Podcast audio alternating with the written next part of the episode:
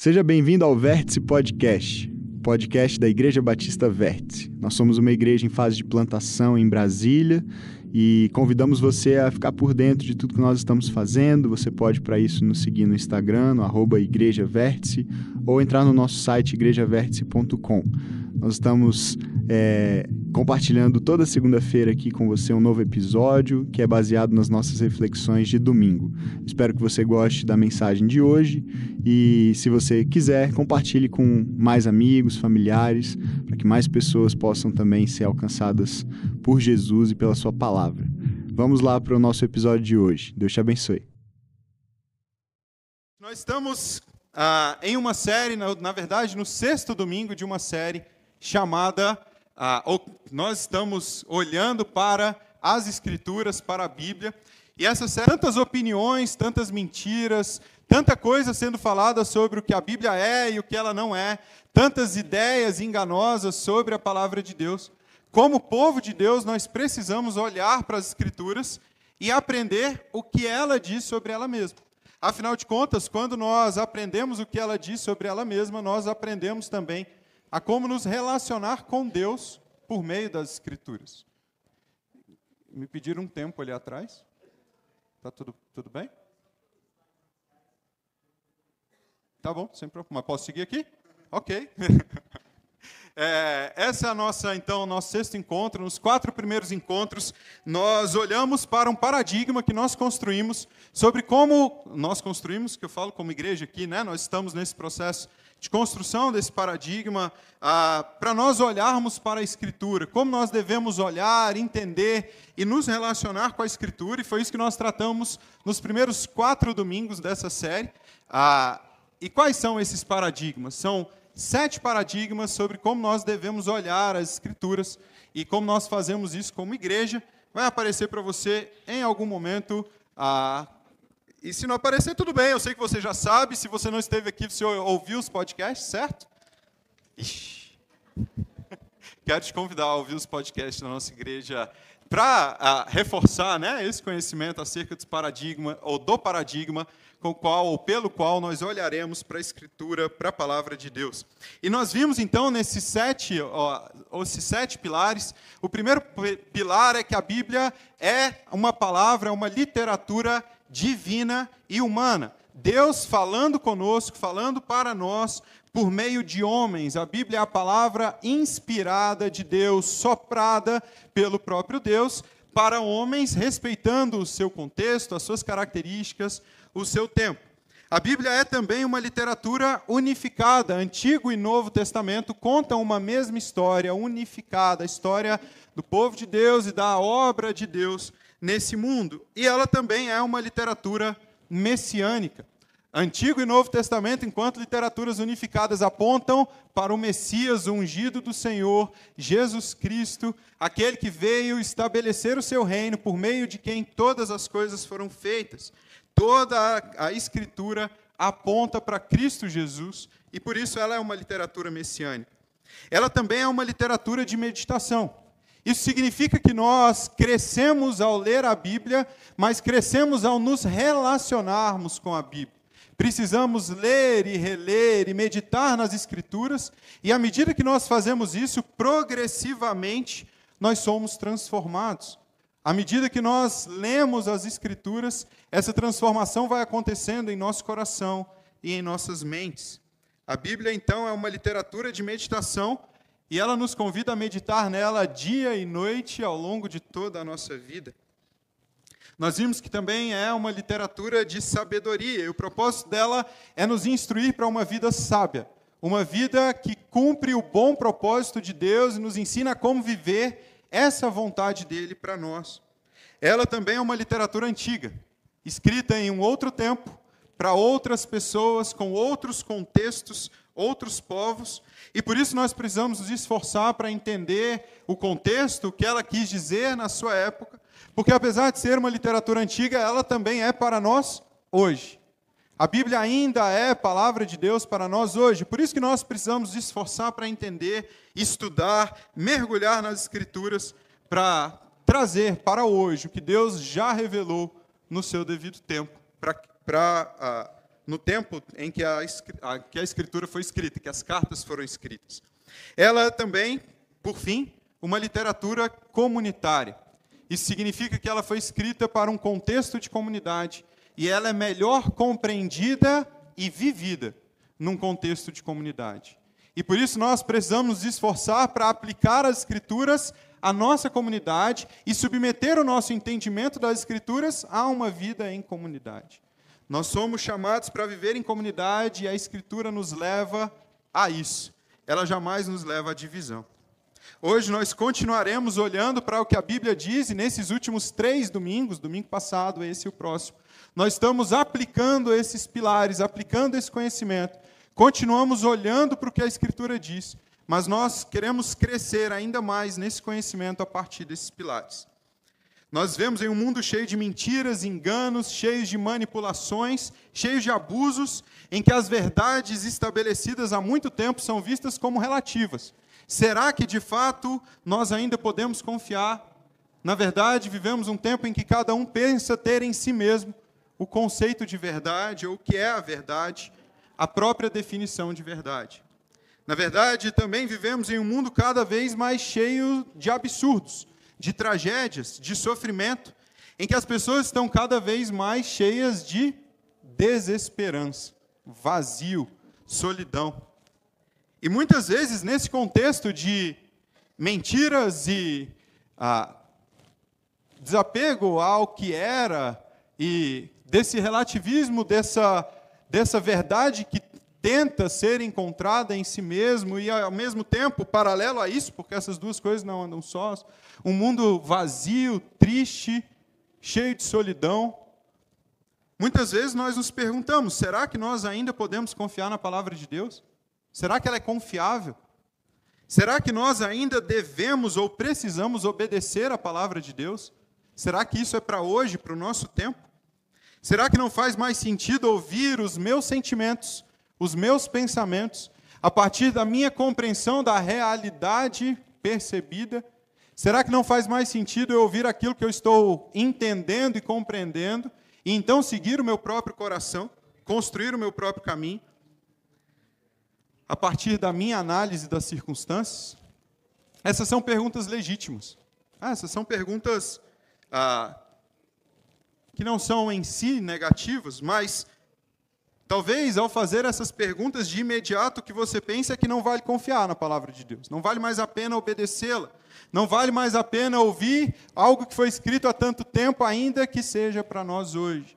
Talvez você pense que vale mais a pena seguir o seu próprio coração. Afinal de contas, você sabe o que você está sentindo e a sua percepção da realidade. Talvez não faça mais sentido, ao responder essas perguntas, obedecer. Se você já fez essas perguntas no passado, se você talvez esteja fazendo essas perguntas, ou mesmo se você prefere nem pensar sobre isso, porque vai que você começa a pensar sobre isso e a, o caldo entorna, as coisas desandam. Na verdade, eu quero te convidar a olhar para um trecho das Escrituras comigo e permitir que o Espírito Santo responda essas perguntas a você que ele construa esse conhecimento, essas respostas a partir da palavra dele, que é viva e eficaz, e é sobre isso que nós vamos conversar hoje. Oro para que ele fale ao seu coração sobre a sua relação com a palavra de Deus e que ele te leve a uma vida de relacionamento com a verdade, que é Cristo Jesus. O trecho que nós vamos ler hoje para responder isso, ele está lá na carta aos Hebreus, no capítulo 4, nos versículos 12 e 13. Essa carta ela foi escrita a cristãos convertidos do judaísmo ou aqueles que haviam, gentios que haviam se afeiçoado em algum momento pela religião judaica, e em alguma medida pelo sistema sacrificial, pelo sistema religioso judaico.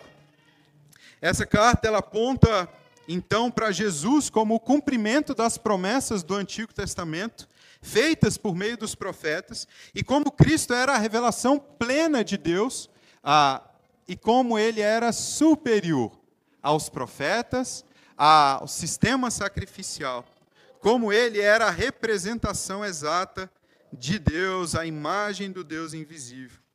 Ele era superior aos anjos, aos sacerdotes, ao próprio sistema sacrificial. Além disso, essa carta demonstra a superioridade da nova aliança estabelecida pelo derramar de, do sangue de Jesus.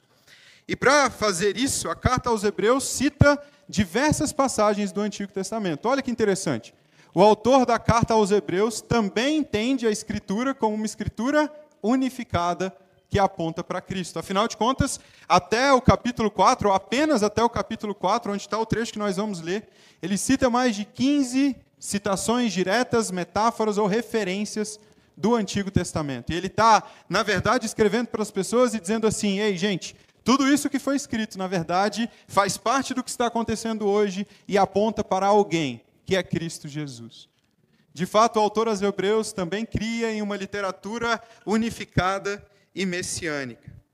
A carta começa exatamente assim. Se você olhar para o versículo 1 e 2 do primeiro capítulo, ele diz assim: Há muito tempo Deus falou muitas vezes e de várias maneiras aos nossos antepassados por meio dos profetas. Mas nesses últimos dias falou-nos por meio do Filho, a quem constituiu o herdeiro de todas as coisas e por meio de quem fez o universo. Ele aponta para isso ao longo de muito tempo, ele falou por meio dos profetas, mas ele continuou falando, e recentemente, nos últimos tempos, falou por meio do seu filho, de forma definitiva. Falou por meio do seu filho, aquele que, por meio de quem todas as coisas foram feitas. Nós vemos, então, diversas citações, referências e analogias ao Antigo Testamento que demonstram que toda a Escritura, que as promessas de Deus convergem para Cristo Jesus. Os ouvintes da carta, então, foram encorajados a permanecerem fiéis aquilo que já sabiam, a perseverarem na sua fidelidade na palavra de Deus, porque ela não havia falhado. Porque Deus é fiel, a sua palavra também era fiel e ainda é. Ele é fiel para cumprir as promessas que foram feitas, ele já está cumprindo as promessas que foram feitas e ele ainda cumprirá.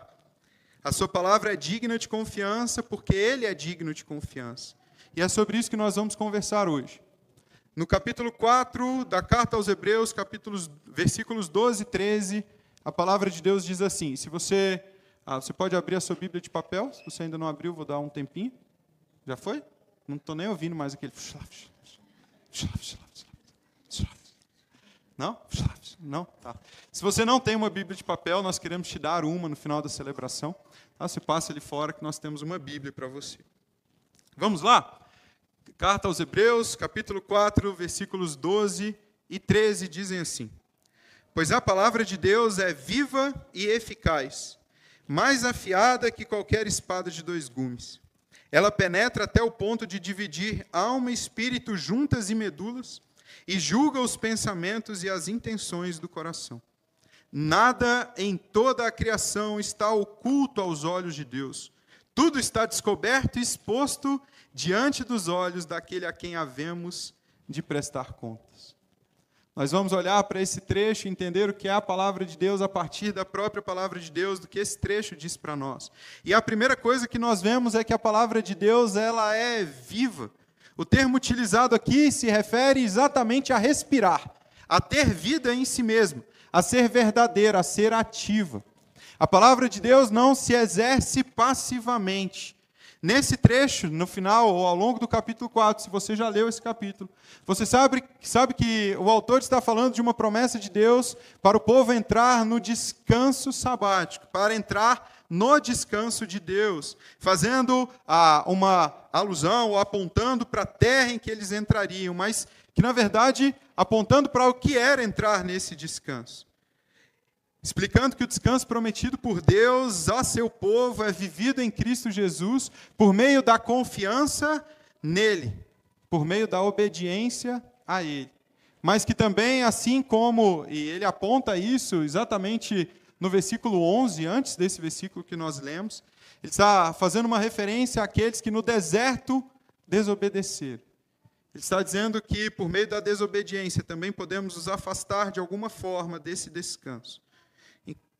A nossa, o encorajamento que é, é que pela fé e pela confiança na palavra de Deus e em Cristo Jesus, nós podemos entrar e desfrutar desse descanso que já começou, mas que será definitivamente consumado no dia que Cristo voltar. O relato de uma palavra viva estimula a confiar e alerta sobre sua ação de revelar a desobediência. Nós vemos que a palavra de Deus ela é ativa. A palavra de Deus ela age ativamente. Ela não é um conhecimento vazio. Ela não é um conhecimento inanimado. Não é algo que a gente apenas absorve. Pelo contrário, a palavra de Deus age revelando, confrontando e transformando. Nós não dominamos a palavra de Deus, na verdade é ela que nos domina. Nós não dominamos a verdade, na verdade é a verdade que nos tem. Nós estudamos a palavra de Deus não apenas para conhecê-la, isso não é em si ruim, mas é insuficiente. Não adianta conhecer as doutrinas, as revelações, a história, os relatos, os personagens, as promessas. Nós precisamos nos expor às Escrituras. Nós precisamos nos expor a uma palavra que é viva. Conhecer as doutrinas e as verdades não garante um coração transformado e uma vida reta, um caráter aprovado, um pensamento renovado. Na verdade, por a palavra ser viva, nós precisamos não apenas expor a palavra ao nosso entendimento, mas expor os nossos corações à palavra de Deus. Pastor Israel Mazakorati, brasileiro, diz: a palavra de Deus deve ser lida não como quem disseca um texto de teologia sistemática, mas deve ser comida, ou seja, tem de fazer parte de nós, tem de ir para as nossas entranhas. Por meio da palavra de Deus viva, nós nos alimentamos, nós somos transformados. É uma palavra que age revelando e mudando. Mas essa palavra não é apenas uma palavra ativa, ela também é uma palavra relacional. E por isso também é uma literatura de meditação, não é? Nós vimos isso recentemente. Os processos eles não acontecem de uma hora para outra. Não adianta você abrir as escrituras e lê-la e de repente tudo está mudado. Meu coração mudou, meu pensamento mudou, minha vida mudou. Não é assim que funciona. Nós precisamos nos relacionar com a palavra de Deus. Nós somos convidados a um relacionamento. Se a palavra é viva, nós somos chamados a nos relacionar com essa vida. Nós somos chamados a nos relacionar de forma ativa e viva. Por meio da palavra de Deus, nós encontramos o próprio Senhor. E por isso que ela nos chama para um relacionamento. E há aqui uma ilustração simples. Sabem a diferença de uma entrevista e de um encontro? Acho que todos nós aqui já participamos, talvez não, tem, tem alguns mais novos, mas quem aqui já participou de uma entrevista e de um encontro? Sim, sim, eu gosto de interação, pode levantar a mão, está tudo bem. Como é que uma entrevista funciona? Uma entrevista você se senta com alguém e o objetivo dessa pessoa é extrair as suas informações. O tempo é otimizado. Todas as perguntas que são feitas têm como objetivo as informações que precisam ser extraídas. O conhecimento daquilo que precisa ser conhecido. O objetivo é saber. O tempo é contado, otimizado, direcionado. Tudo em prol de adquirir conhecimento sobre algo. De preferência que seja rápida, de preferência que seja efetivo. O encontro é diferente. Você toma banho, pelo menos nesse dia. Na entrevista é bom tomar banho também, Bruno? É porque assim, é, ok. É porque é rápido, não dá para. Não? É, tá bom. Tem razão. É. Você escova o dente, que é bom também no dia da entrevista. Mas você passa um perfuminho, você se veste bem, você vai jantar. E você não pede logo o prato principal, na verdade você pede a entrada. E tudo bem se demorar, porque o objetivo não é comer. Você não está ali para matar a sua fome, você está ali para estar. E você pede a entrada, e você come a entrada, e você pede o prato principal, e você pede a sobremesa depois. E na verdade, o um encontro bom, quando você sai para jantar com sua esposa, com seu cônjuge, com, enfim, seus amigos, é aquele encontro em que se perde a noção do tempo. Você não sabe que horas é, você perde a hora. A Bíblia nos chama para esse encontro. Nós não devemos olhar para a Escritura como fazemos em uma entrevista. Eu preciso ler porque eu preciso conhecer, eu preciso ler porque eu preciso entender, eu preciso ler porque eu preciso dominar essa verdade, esse conhecimento. Afinal de contas, eu preciso ganhar discussões, eu preciso saber. Na verdade, nós corremos para as Escrituras Porque pelas Escrituras temos um encontro com o próprio Deus das Escrituras. Porque Ele nos chama para um encontro demorado com Ele. Porque o nosso objetivo não é conhecer, mas estar e desfrutar da presença dEle. É por isso que a nossa relação com a Escritura não é uma entrevista. Há tempo para sobremesa. Glória a Deus, né? sobremesa é bom. Deus está nos convidando para estarmos com Ele. Esse é inclusive um dos objetivos como igreja. Aprendermos a estar com Jesus. Nós queremos crescer. Acho que vai ser melhor trocar, né? Não? Nós queremos estar com Jesus. Esse é o nosso convite, esse é o nosso objetivo como igreja. Teóloga francesa, e eu vou errar o nome dela, tá? Provavelmente, então já peço desculpa. Anne-Marie Pelletier, E aí, se alguém é manja dos franceses aí, o João não está aqui. João, João manja do francês, claro. Você manja do francês? Errei feio? Não, obrigado. Encorajamento.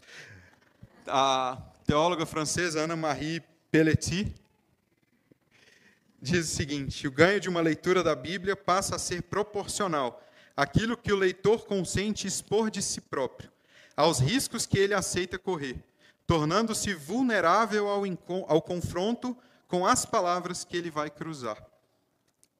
Nós não lemos as Escrituras para saber mais sobre Deus, mas para nos encontrarmos com Ele.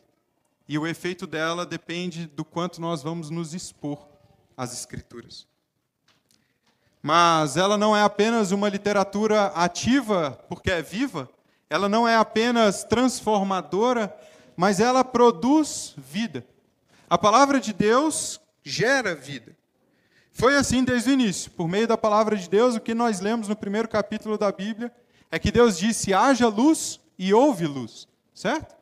E nós vemos uma sequência de ah, dizeres: e Deus disse, e Deus disse, e as coisas se fizeram. O autor da carta aos Hebreus mesmo usa isso como referência no capítulo 11, no versículo 3, e diz: Pela fé entendemos que o universo foi formado pela palavra de Deus, de modo que aquilo que, não, aquilo que se vê não foi feito do que é visível, pelo contrário, foi feito da Sua palavra. Cremos que a palavra de Deus é a palavra geradora de vida.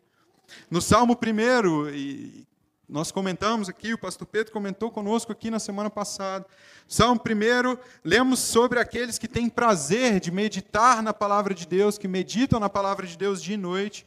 E sobre esses, a, a, o Salmo 1 diz que é como uma árvore plantada à beira de águas correntes, dá fruto no tempo certo e suas folhas não murcham, tudo o que ele faz prospera.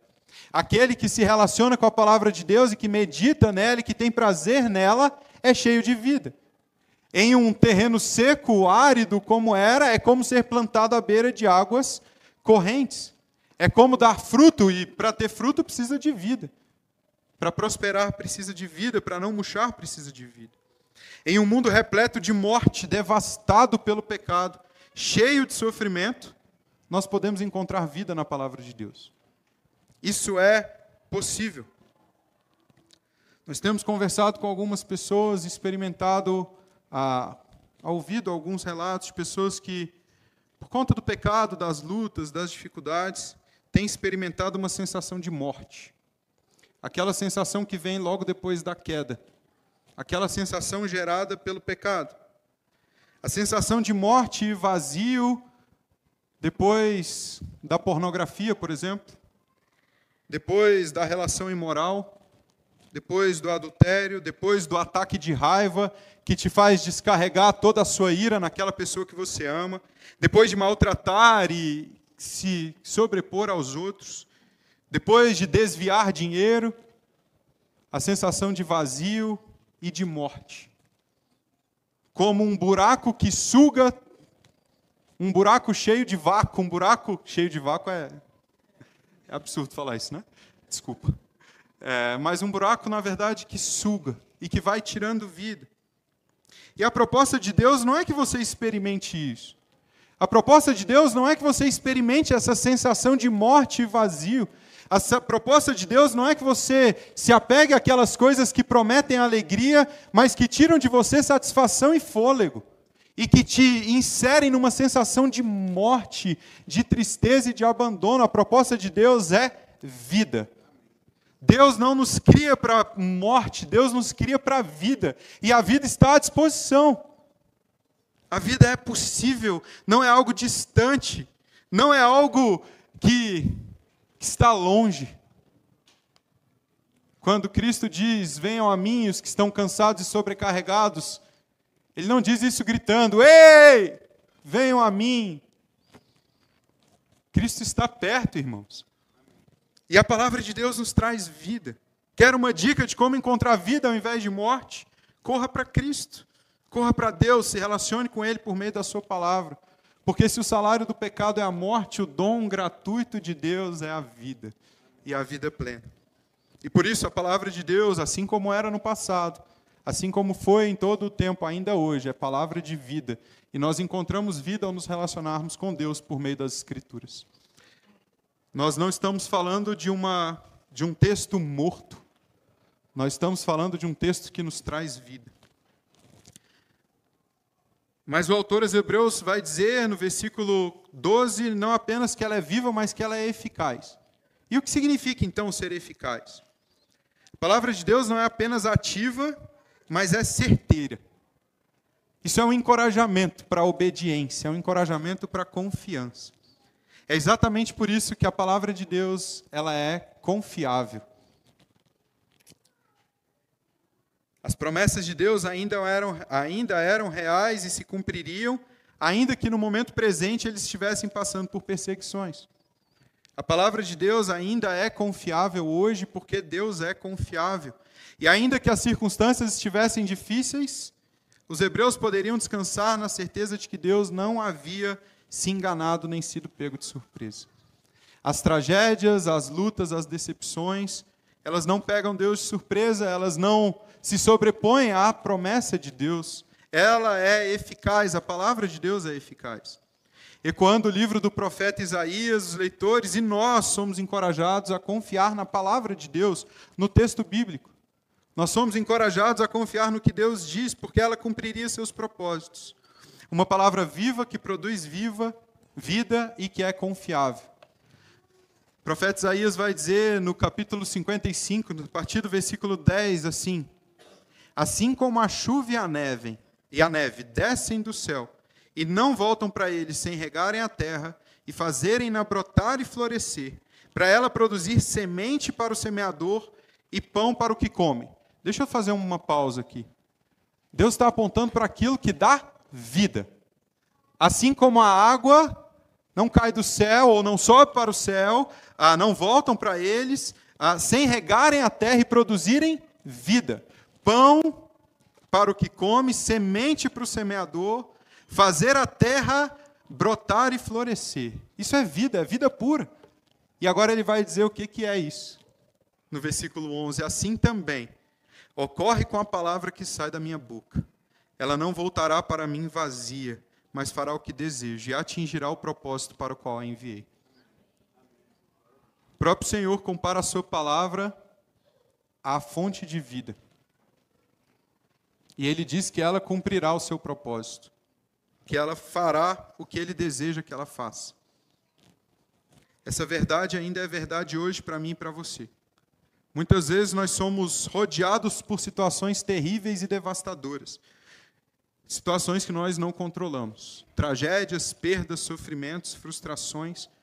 Muitas vezes, ao olharmos para a circunstância, para aquelas coisas que nós enxergamos, para o que nos cerca, o que nós encontramos é solidão, tristeza, decepção, vazio. A realidade aparente é assustadora. A realidade aparente aponta para a morte. E nós pensamos, e agora? De fato, a prisão das circunstâncias é desesperadora. Mas é uma realidade em uma vida distante de Jesus. Se você lê o poema é, E Agora José, na verdade o poema se chama só José, de Carlos Drummond de Andrade. Esse poema, se você o conhece, ele é um retrato da desilusão. Ele é um retrato da falta de esperança. Eu tenho alguns trechos aqui desse poema. Mas perceba a terra arrasada. Perceba a realidade percebida através das circunstâncias e a desesperança total. Desilusão. E ele diz: E agora, José? A festa acabou, a luz apagou, o povo sumiu, a noite esfriou, e agora, José? A noite esfriou, o dia não veio, o bonde não veio, o riso não veio, não veio a utopia, e tudo acabou, e tudo fugiu, e tudo mofou, e agora, José? É um retrato de um coração que olha para as circunstâncias de dor e sofrimento e se pergunta: e agora? Tudo que eu vejo é tristeza, toda a esperança se foi, tudo que a realidade aparente mostra é que, na verdade, não há esperança. O que eu quero dizer para você é que a resposta cristã e a resposta de Deus para a realidade aparente, cheia de desesperança, sofrimento e dor, sem perspectiva à luz das circunstâncias. É, na verdade, uma realidade real da palavra de Deus, que é real apesar das circunstâncias. Uma realidade real que se sobrepõe às circunstâncias. Porque Sua palavra é divina, nós podemos confiar nela. Porque se Ele é Deus, Ele sabe mais do que nós. Porque se Ele é Deus, e nós vimos isso ao longo desse tempo, se Ele é Deus, Ele sabe e tem uma compreensão, uma capacidade de olhar maior do que a nossa. Nós olhamos e apenas vemos, nós olhamos e sentimos, e nós podemos confiar nele, confiar nas suas promessas. Diante da morte, da dor, do sofrimento, do conflito, da perda, da doença, da separação, do luto, da traição, da angústia, da humilhação, nós ainda podemos encontrar o seu amor. Um amor que nos enche de esperança, um amor que nos enche de vida, um amor que é revelado por trás da primeira coisa que nós podemos ver, mas quando nós abrimos os olhos para Ele, nós nos enche com um fôlego, com um sopro, com uma alegria a despeito de todas essas coisas. No seu amor nós encontramos consolação, alegria. Consolados pelo Espírito Santo, podemos confiar na Sua promessa que, mesmo em meio à dor, Ele estará lá conosco. E que um dia toda essa dor cessará, toda lágrima será enxugada, um dia nos encontraremos com Ele e não haverá mais choro, nem tristeza, nem dor, nem sofrimento. E nós podemos crer nisso, e nós podemos confiar nisso. E nisso o coração enche de esperança, mesmo quando não é, não, quando não é o que nós enxergamos numa primeira olhada. Ainda hoje, diante da morte, nós podemos encontrar vida em Sua palavra. Ela é confiável, é eficaz, não volta vazia, ela cumpre a Sua vontade. E a Sua vontade é boa, perfeita e agradável. Dallas Willard diz não há surpresas desagradáveis nem limites à bondade de Jesus, tampouco o seu poder de levar a cabo os seus propósitos. Ele não é surpreendido pelas circunstâncias, irmãos. Ele não é pego de surpresa. Ele sabe todas as coisas, nós olhamos isso no versículo 13. O versículo 13 diz: Nada em toda a criação está oculto aos seus olhos. Por que você acha que o seu sofrimento estaria? a sua doença, o seu luto, a sua decepção, a traição? Por que você acha que a sua solidão estaria oculta aos seus olhos?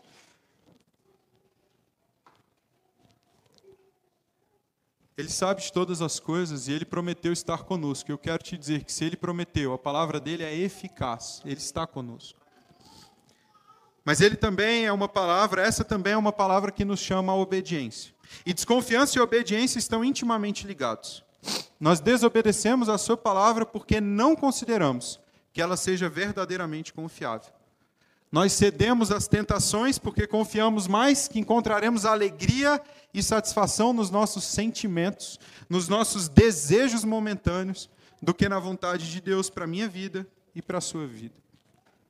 Nós duvidamos, ainda que não afirmemos isso, Ainda que digamos, eu creio na palavra de Deus, mas quando, quando escolhemos abraçar as tentações, na verdade nós estamos dizendo que cremos mais que elas nos trarão satisfação do que na satisfação proposta pela palavra de Deus. Ainda que não afirmemos o que nós queremos dizer, é que, na verdade, nós duvidamos que o que Deus quer para nós, de fato, é alegria, é paz, e não abraçamos aquilo que pensamos que trará de forma imediata satisfação, alegria, paz.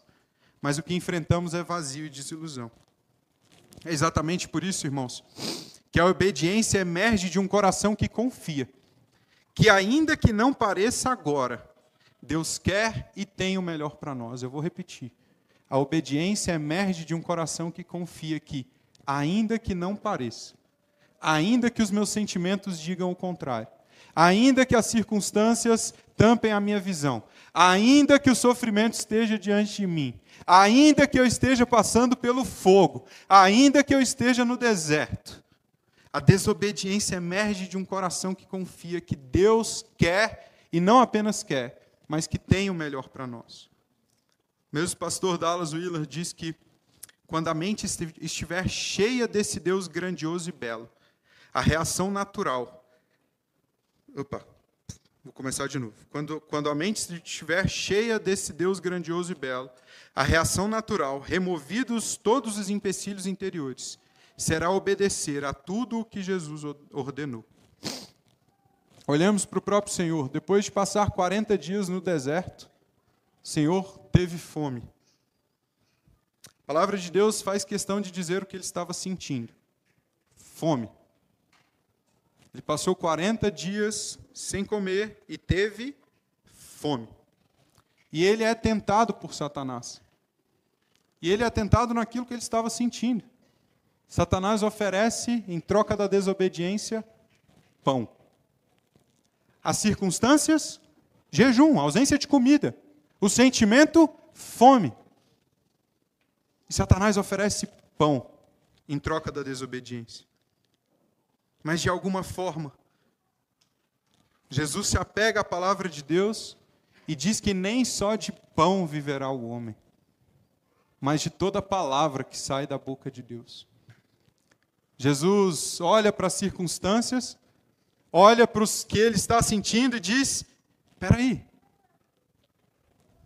Na verdade, há uma forma de matar a fome verdadeiramente. E talvez não seja esse pão, e definitivamente não é esse pão. Porque nem só de pão viverá o homem, mas da própria palavra de Deus. Ele não se apega ao que está sentindo, ao que está vendo, mas ele confronta esse sentimento, a tentação, com base na palavra que produz vida. Eu sei que isso não é fácil, queridos. Eu sei que isso não é fácil olhando para a minha vida. Há tantas coisas, ideias, mentiras enraizadas, traumas tão profundos que nós não conseguimos ver além da superfície. Na verdade, vivemos histórias, abusos, ausências que nos desorganizam completamente. Alguns de nós se sujeitam a relacionamentos abusivos porque não acreditam que podem ser amados ou amadas verdadeiramente. Alguns de nós não desfrutam plenamente da graça de Deus por se acharem incapazes de serem aceitos graciosamente. Por, na verdade, se olharem e pensarem, eu não me aceitaria. E por isso não desfrutam de uma graça abundante que Deus dá. Alguns de nós se submetem a uma vida de imoralidade, por enfrentarem uma solidão terrível e acharem que essa é a única forma de serem correspondidos. Não estou dizendo que todos nós, ou que na verdade que nós somos vítimas na relação com o pecado, não, na verdade isso emerge de um coração distante de Deus. Mas há tantas histórias que nós acreditamos, há tantas ideias enganosas que nos foram ah, desenvolvidas e que nós desenvolvemos ao longo da vida.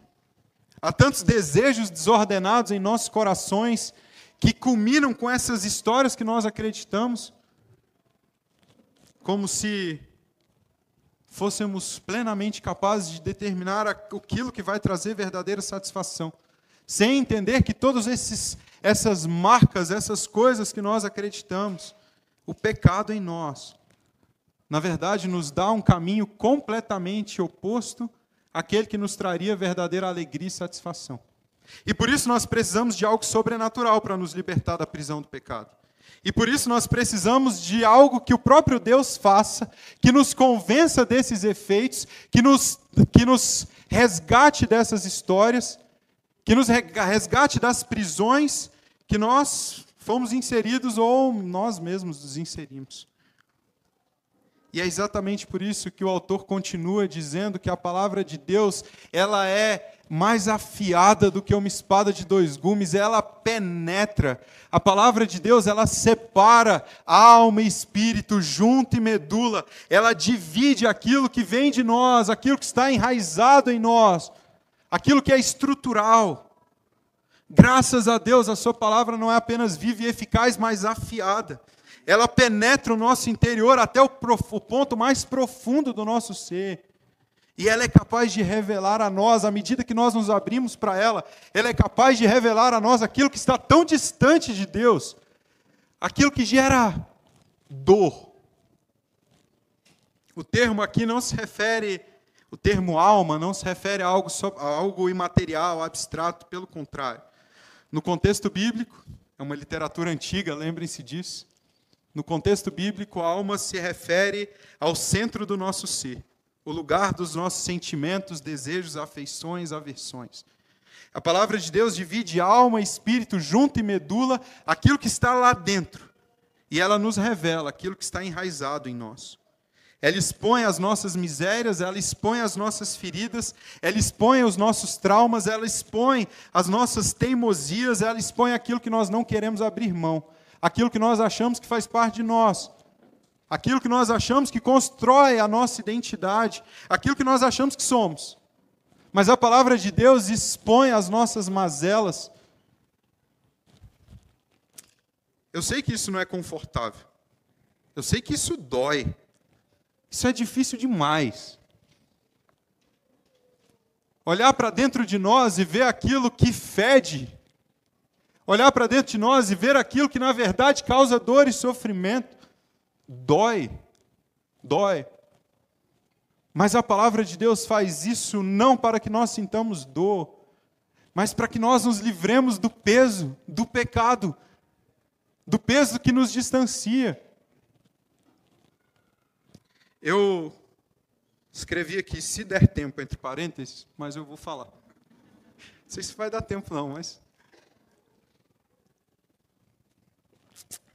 Ah, das primeiras vezes que eu fui na igreja, a, Ana, que a gente foi juntos na igreja, foi uma das primeiras vezes que eu fui na igreja assim, depois de um longo tempo sem né, nenhum contato nesse sentido, vivendo uma vida bem no mundo mesmo.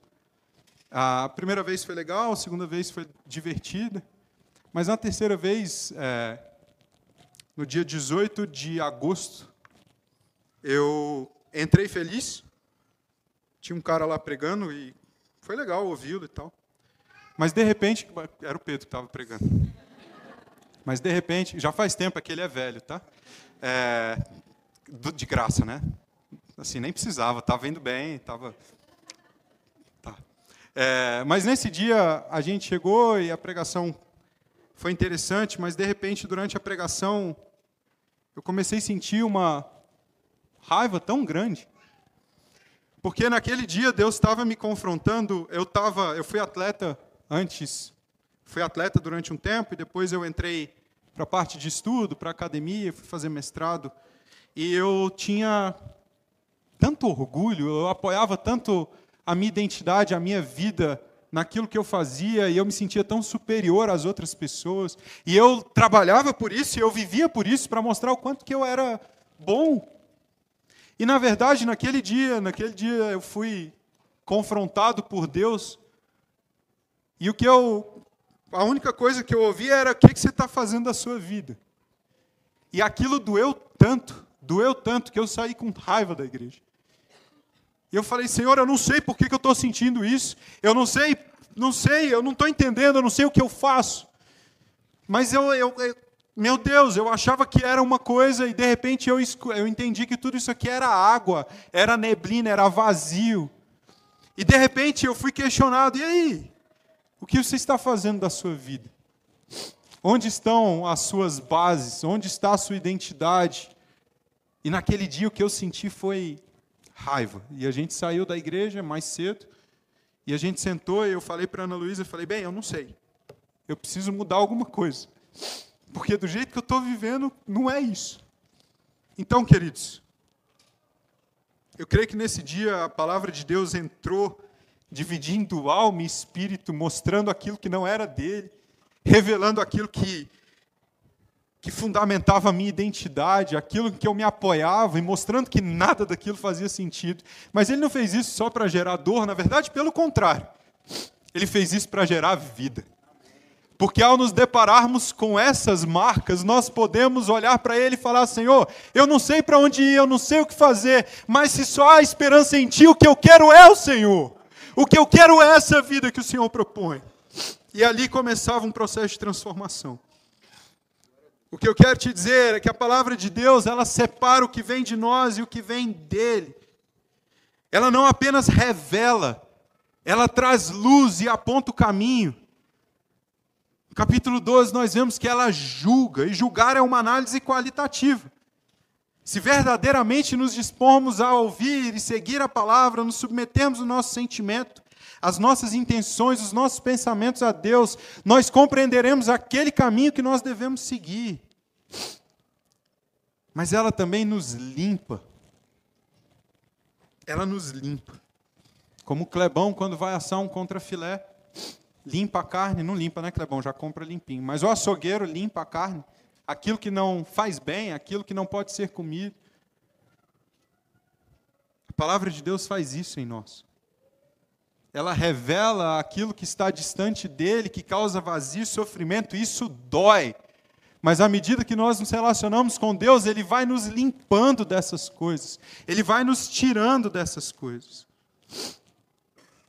Nós somos lavados progressivamente e nós somos conformados pela Sua palavra, usada pelo Seu Espírito, à imagem de Cristo Jesus. Amém. Por isso, termino essa parte dizendo que nós somos convidados a um relacionamento vulnerável com a palavra de Deus, pessoal, vivo, de modo que essa palavra nos transforme, produza vida em nós. E à medida que isso acontece, nós podemos crescer em confiança na palavra de Deus e em obediência à Sua palavra. Mas eu quero terminar olhando para uma segunda parte. Eu quero rapidamente olhar para o Verbo.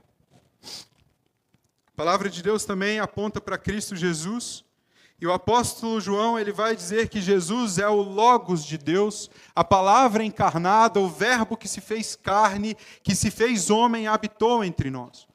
Assim como o autor da carta aos Hebreus faz nos seus primeiros versículos, Jesus nos diz, ou João nos diz que no início do seu evangelho, que Jesus é aquele por meio de quem fez, de quem todas as coisas foram feitas. Aqueles que está, aquele que estava com Deus, aquele que era Deus e aquele que se fez homem. Cristo é a palavra viva de Deus, assim como o autor aos Hebreus vai dizer: a palavra de Deus vive e eficaz. Cristo é a palavra viva porque ele está vivo. Ele morreu, mas ressuscitou. Ele desceu, mas subiu aos céus, de onde reina sobre todas as coisas. Cristo despojou as autoridades e poderes malignos, fez deles um espetáculo público triunfando sobre eles na cruz. Cristo, a palavra de Deus, o Logos de Deus, vive e reina. E por isso nós também podemos confiar nele. E por isso Cristo também é a palavra de Deus que produz vida. Ele diz que tem a água viva e que quem beber dessa água jamais terá sede. Ele diz que ele é o pão da vida e quem comer desse pão jamais terá fome. Cristo Jesus é a palavra de Deus que produz vida. Ele diz que é a ressurreição e a vida, e aquele que cresce nele jamais morreria, mas desfrutaria de vida e vida abundante. Ele é aquele que chama Lázaro morto há quatro dias para fora do sepulcro, para uma nova vida. Cristo é a palavra viva de Deus, mas ele também é a palavra eficaz de Deus. Porque ao derramar o seu próprio sangue na cruz, ele conquista definitivamente o perdão. Ao derramar o seu sangue na cruz, ele paga definitivamente por aquilo que nós deveríamos pagar. Ao gritar está consumado em seu último suspiro, o véu se rasga e não há mais separação entre nós e Deus. Nós somos definitivamente reconciliados. E a separação em que havia, que havia entre nós e Deus, extinta, extinguida, definitivamente. Por isso, Cristo é a palavra de Deus eficaz. O seu sacrifício é eficaz. Um novo tempo, uma nova aliança, um novo nascimento, uma nova condição.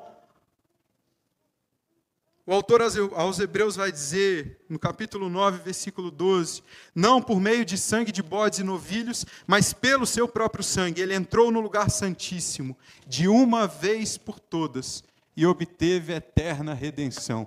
Aleluia, aleluia. E ele também nos chama para um relacionamento de transformação. Ele também nos chama para um relacionamento que separa aquilo que há de pior em nós. Ele também nos chama para uma vida de liberdade. Ele nos liberta da prisão dos nossos desejos. Ele nos liberta da prisão dos nossos traumas, das histórias que nós acreditamos. Ele nos liberta das, da prisão das feridas. Cristo nos liberta. Cristo nos cura daquilo que fede, nos corrói. E esse relacionamento começa com uma nova vida, um novo nascimento. Nós somos chamados das trevas para a luz, da morte para a vida, e como Lázaro, somos chamados para fora do túmulo. Jesus nos chama para sair do túmulo, para caminhar com Ele. E assim como Ele fez já uma vez, Ele ainda está fazendo isso hoje. E talvez Ele esteja te chamando para fora do túmulo hoje. Eu não estou dizendo que você nunca viveu isso, eu não estou dizendo que você já não, já não se encontra vivo, mas o que eu estou dizendo é que é possível encontrar vida plena em Cristo Jesus quando nos submetemos a Ele, a Sua palavra, ainda que doa, encontramos vida. Houve um momento em que Deus deu vida a ossos secos, e Ele continua hoje dando vida a ossos secos apontando para o que ele fazia por meio da sua palavra, para o que ele fez por meio da sua palavra, Ezequiel conta um relato. E nós vamos terminar lendo esse relato. No versículo 1 do capítulo 37, Ezequiel diz assim: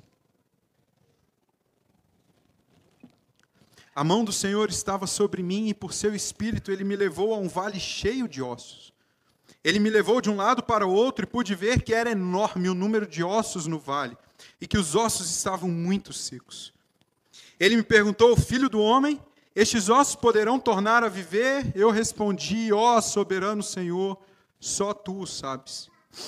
Então ele me disse, profetize a estes ossos e diga-lhes, ossos secos, ouçam a palavra do Senhor. Assim diz o soberano Senhor, a estes ossos. Farei um espírito entrar em vocês, e vocês terão vida. Porei tendões em vocês, e farei aparecer carne sobre vocês, e os cobrirei com pele. Porei um espírito em vocês, e vocês terão vida. Então vocês saberão que eu sou o Senhor. E eu profetizei conforme a ordem estabelecida, a ordem recebida. Enquanto profetizava, houve um barulho, um som de chocalho, e os ossos se juntaram, osso com osso. Olhei, os ossos estavam cobertos de tendões e de carne, e depois de pele, mas não havia espírito neles. A seguir, ele me disse: profetize ao espírito, profetize, filho do homem, diga-lhe: Assim diz o soberano Senhor. Venha desde os quatro ventos, ó Espírito, e sopre dentro desses mortos para que vivam. Profetizei conforme a ordem estabelecida, a ordem recebida. E o Espírito entrou neles. Eles receberam vida e se puseram de, fé, de pé. O que o profeta está fazendo é anunciar a palavra de Deus e dizer: Eis a palavra de Deus, ossos secos vivam. E por meio da palavra de Deus anunciada, profetizada, vida começou a surgir. Tendões, músculos, carne. E de repente, não apenas essa vida, mas o próprio Espírito vindo e entrando e gerando vida. Quantas vezes nós olhamos para nós e nos percebemos nesse vale de ossos secos, nessa situação, seco, sem vida, sem sentido, vazio, Ainda hoje a palavra de Deus produz vida. Ainda hoje a palavra de Deus anunciada é essa, que gera em nós carne, coração de carne ao invés de um coração de pedra, vida ao invés de ossos secos. E o Senhor diz, por meio da Sua palavra que se fez carne, por meio do Verbo encarnado, como Ele falou para esses ossos venham a Cristo e respirem, venham a Cristo e vivam. A pergunta para nós é qual será a nossa resposta? O que nós faremos? Ele não está longe. Esse é o convite para nós hoje.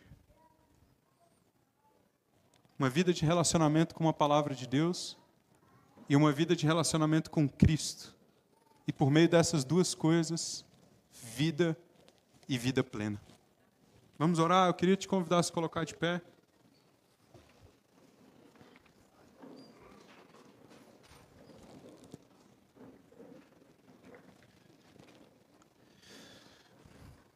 Senhor, muito obrigado, Senhor. Muito obrigado. Porque o que o Senhor tem para nós é vida e não morte. Porque o que o Senhor tem para nós é liberdade não prisão. Porque o que o Senhor tem para nós é reconciliação e não solidão. É proximidade e não afastamento. Obrigado, Senhor. Obrigado porque o Senhor revelou a nós a Sua palavra. E por meio da Sua palavra, que é viva e eficaz, nós somos preenchidos com vida, nós podemos confiar, nós podemos te obedecer como um coração que confia. Por meio da Sua palavra, nós somos confrontados com aquelas marcas, com aquelas feridas, com aqueles traumas. Mas nós somos confrontados de uma forma que produz vida